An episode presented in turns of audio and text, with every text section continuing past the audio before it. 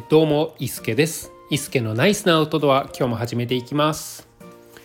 えっ、ー、と、数日にわたってですね、えー、配信をさせていただいていた、ダイヤモンドトレイル全山重走の旅っていう、え、まあ、コーナーみたいな、コーナーでもないんですけれども、ありまして、えそれの一応最後の、え配信になるかなって思うのが今回の配信でございます。え内容はですね、デジタルものについて、えー、お話をさせていただければなと思います。私の中ではですね一番この、えーと、2日間のハイキングの中でずっとネックになっていた引っかかっていたのがデジタルものですね。うん、でまあ何が引っかかってたかっていうとバッテリー問題ですね。はい。えーと、やっぱりこのご時世ですねその電子機器が全て切れてしまうっていうことは結構ねあのリスクも高いことだと思いますし何をするにも切っても切れないようなものではないかなと思います。えー、私のですね持ってる、えーと、ガジェットというんですかね、え、電子機器が、えをまず先にお伝えしますとまず私のプライベートの iPhone ですね。これ iPhone SE の第2世代だと思うんですけれども、えー、こちらと,、えーと、会社用の、えー、iPhone これも iPhone なんですけれどもこれが、えー、iPhone11 かな？うん。11だったと思います。まあこれはえっ、ー、と何かね私のプライベートのスマホがですねちょっとこう壊れてしまったとか何かあった時、まあ、電池がねもう全くなくなってしまった充電ができないみたいなところに追いやられた時の補助のものとして、え持っていました。まあ、あとは緊急で私にね電話がかかってくる可能性もなくはないのでそういう時のために、え会社携帯も持っていきました。はい、あとはですね Apple Watch ですね。えー、Apple Watch と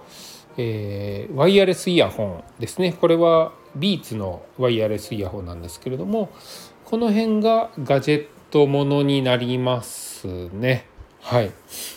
で、えーと、私のメインで使ってる、えー、iPhone SE 第2世代の iPhone SE ですね。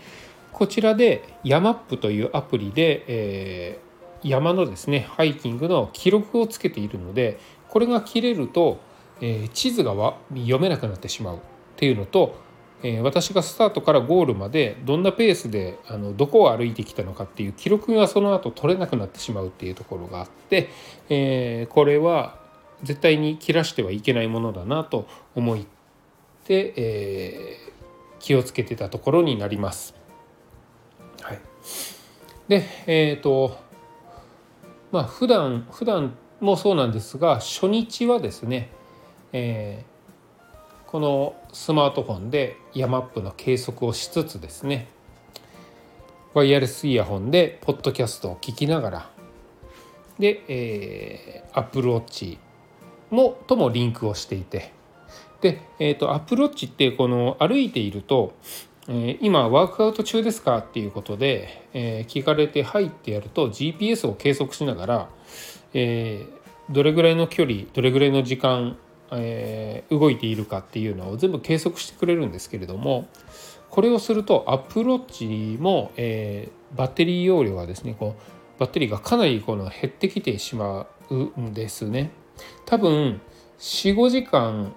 で、えー、半分以上なくなってしまうような感じだと思います。で私、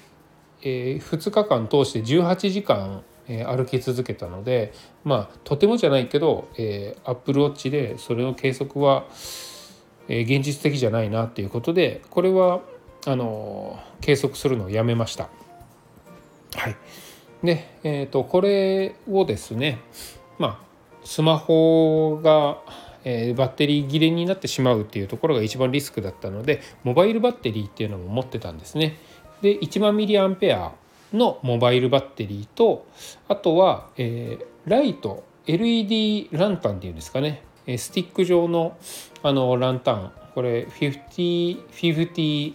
ワークショップのミニマライトというものなんですけれどもこれ持ってましてこれがあのライトとしても機能充電式のねあのものなんですがライトとしても機能するんですがここの中のバッテリーを使って、えー、スマホを充電できると、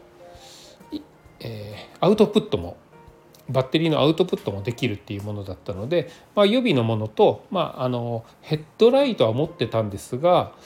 まあ、何かあった時のためにもう一個ライトは持っといた方がいいなっていうのの予備として、えこのミニマライトを持ってました。はいで1日目ですねそのポッドキャストを聞きながら、えー、Apple Watch ともリンクしながらヤマップを起動して、えー、行ってたので1日目の半分ぐらいのところでバッテリーが20%を切ってしまうようなことが起きました。で、えー、1万ミリアンペアのですね、えー、充電器で充電しながら、えーまあ、歩き進めたんですけれどもこのねなんかわからないんですけれども私のこの1万ミリアンペアのモバイルバッテリーとプライベートのスマホとの相性が悪いのか何なのかあの1%充電したら充電がね切れてしまうんですよ線つないでても。で線を一度抜いてまた挿すと充電を開始するっていうところがあるのであの、まあ、そんなね、うんまあ、これ会社のスマホだとずっと充電し続けてくれるんですけれどもなぜか私のプライベートのスマホだと1%、えー、充電したら切れてしまうですよね。なのでほっとくとまた20%ををねに、えー、回復しても20%をすぐにまた切っていって、えー、消費してしまうということがあったのでこまめに、えー、充電のねケーブルをけこう抜き差し抜き差しえ充電が切れているかどうかって見ながら切れてたらままた抜き差しっていうのをして充電をするっていうので1%ずつ1%ずつ、え少しずつ充電をしていきました。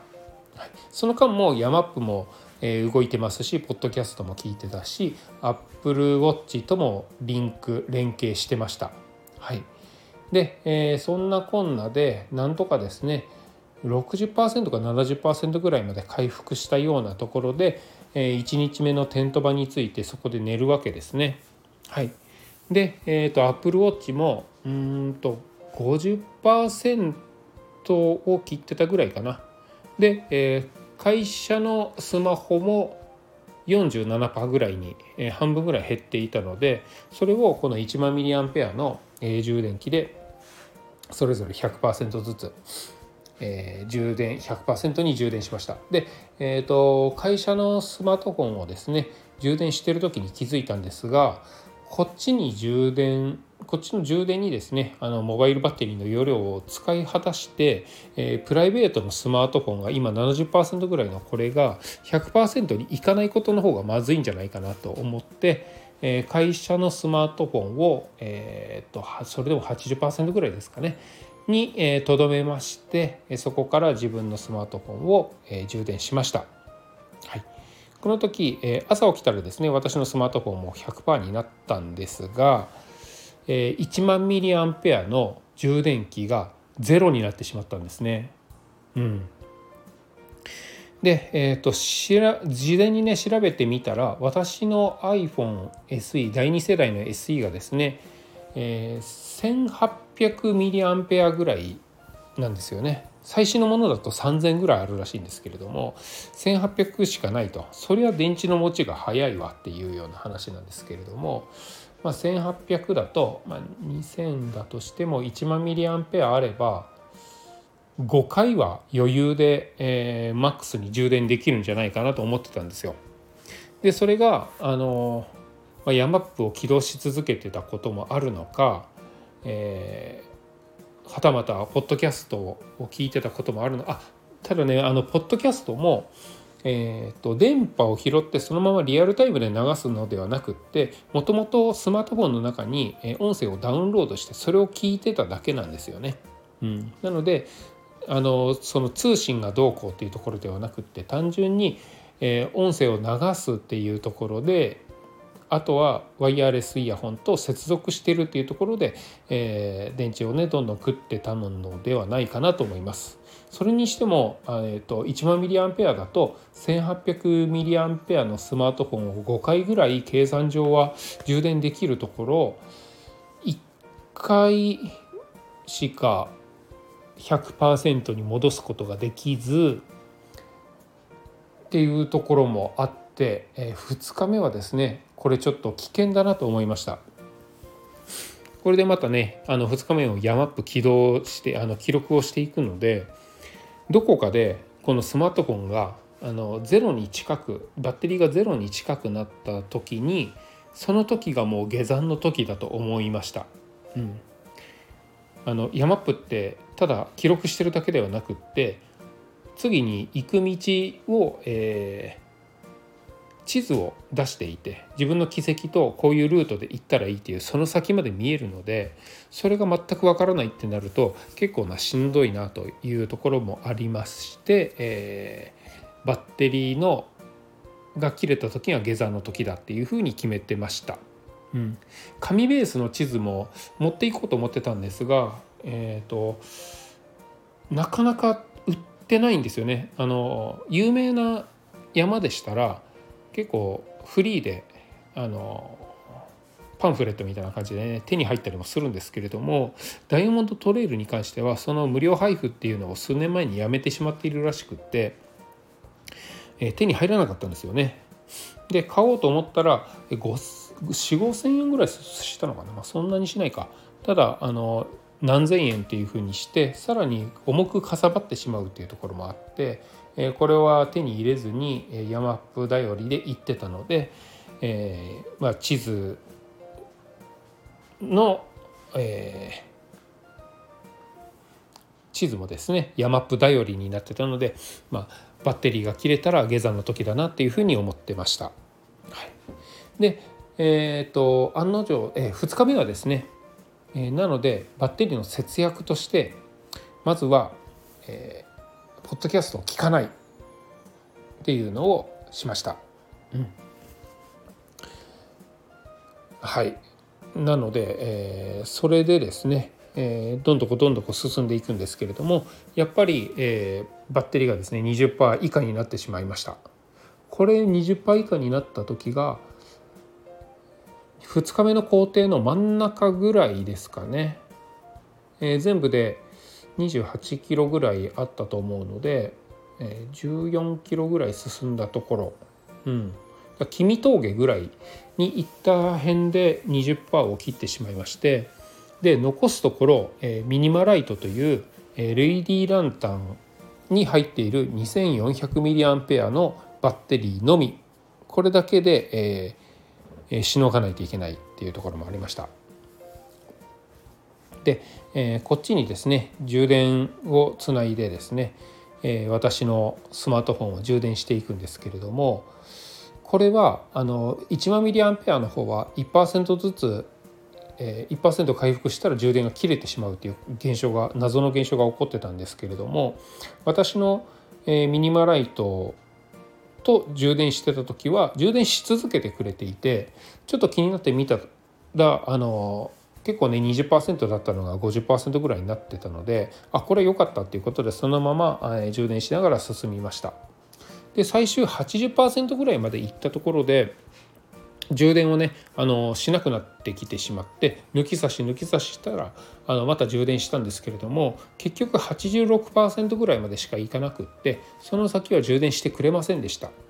多分このも、え、ミニマライトのですねバッテリー容量がもう尽きてしまったのだと思います。まあ、そのぐらい 2400mAh あっても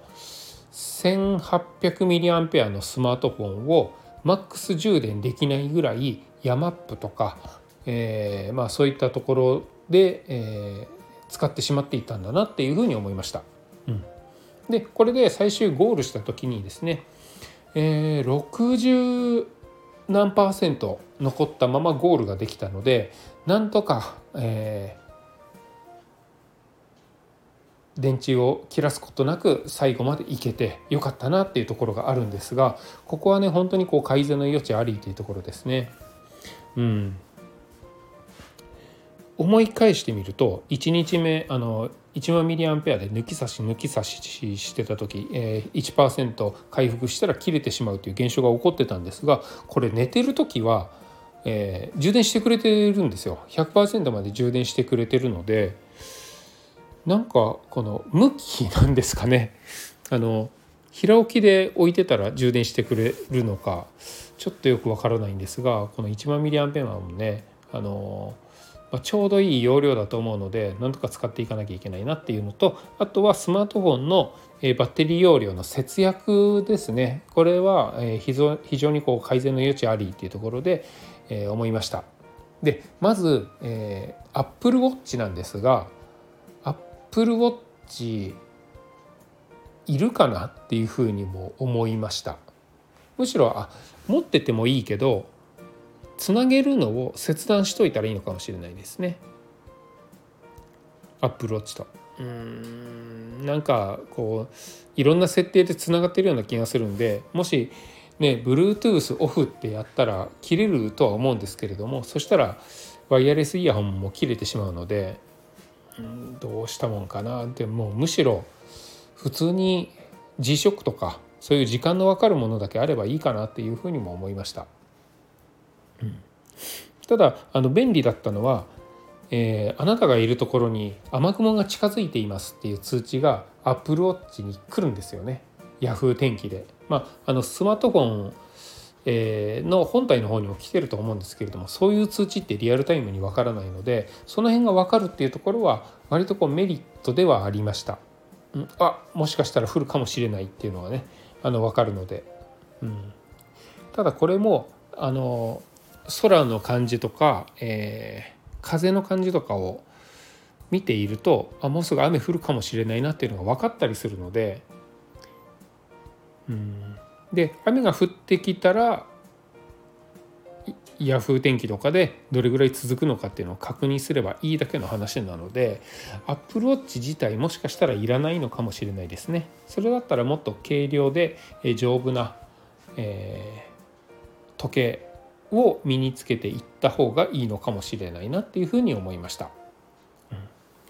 あとは、えー、ヤマップを計測するっていうところで何を使ってるかですねこれについてちょっと考えてみたんですけれども、えー、ヤマップ、えー、ヤマップだけではないですね山の中で歩いている時って結構県外のことが多いんですよ。でも県外でもヤマップは計測し続けてくれている。ヤマップが使ってるのは GPS なんですよね衛星から来るあの GPS の位置を、えー、計測しているのであ景色いいなと思って写真パシャって撮ったその写真も GPS であなたがどこにいるかっていうのを、えー、位置をね記録してくれてるので通信を使ってるわけじゃないんですねモバイル通信を。であれば県外になってしまうとあのずっと電波をね探し続けると思うんですよスマートフォンが。県外だちょっとどこかつながるところないのかっていうのでずっと探し続けてることがバッテリーの消費を激しくしている要因なのではないかなっていうふうに一つ思ったんですよね。うん、で、えー、そうなるとモバイル通信をオフにしててもいけるんじゃないかなと思ってヤマップをねいろいろ調べたら、まあ、精度は多少悪くなるんですけれどもモバイル通信をオフにしてヤマップに記録を取らせて進むっていうのは全然できることではあるらしいです。うん、ただ、えーと、見守り機能っていうその私がハイキングや登山をしている時に今どこにいるのかっていうのをえー、もしね万が一遭難する可能性もなくはないので、えー、私は妻がですね私の位置情報をあのリアルタイムで得られるように、えー、しているんですけれどもヤマップにはそういう機能があるんですがそういう見守り機能っていうのが、え途絶えてしまうと。妻が私の位置を確認しようと思った時にスタート地点から動いてないっていうことが起こってしまうようなんですね。うん、なのであのまあ、ちょっとたまに、えー、モバイル通信をオンにして、えー、見守り機能っていうのを、え使えるようにしてくださいっていうのがヤマップの、え、おすすめの使い方らしいんですけれども、え、実際にモバイル通信オフにしてても、えー、軌跡はたどれるっていうことらしいんですね。うん、であればモバイル通信はまずオフにしよう。で、え、ちょっと気になったメンバーあのの届きそうなところで一旦オンにするでまたオフにするみたいなこともあの一つそのバッテリー消費を抑えるのに、えー、必要なアクションかなっていうふうに思います。あとは Wi-Fi ですね。うん、Wi-Fi もえーと、どこかに Wi-Fi つながるところがないかなっていうのを iPhone がずっと探し続けてると思うのでこの Wi-Fi も切ってしまっていいかなと思いますね。で Bluetooth に関しては、えーと何かね身の回りでワイヤレスイヤホンだったり Apple Watch だったりあとは何でしょうかね。まあそんなもんかな。そういうのを、えー、つなげる通信機器がないのであれば Bluetooth もオフにしてていいかなと思うんですがこれに関しては w i f i とか、えー、携帯の電波みたいにですねずっと探し続けていることはないんじゃないかなと思うんで、えー、Bluetooth はつけたままでもいいかなと思います。うん、なのでまあ、えー、まずモバイル通信をオフにしてえー、見ようかなっていうのが対策として考えられるところですね。はい、で逆に良かったことこれは、えー、ミニマライトというあのランタンから充電を取った時の手軽さですね。まあそのね1万ミリアンペアがずっと充電できてたらそれはそれでいいのかもしれないんですけれども、えー、1万ミリに対してミニマライトは2400なんですよね。えー、2400なので、えー、物自体が小さいんですよ。1万ミリアンペアってスマートフォンぐらいの大きさがあるのまあ薄型なので持てないことはないんですけれどもそのライトの方がペンライトのような形をしていて、えー、非常にねあの収まりがいいんですよ。えー、ザックを背負った時のですね肩のショルダーストラップショルダーハーネスというんですかねそこに小物を入れれるですねパゴワークスのスナップというものをつけてそういうねポーチをつけてたんですけれどもそこに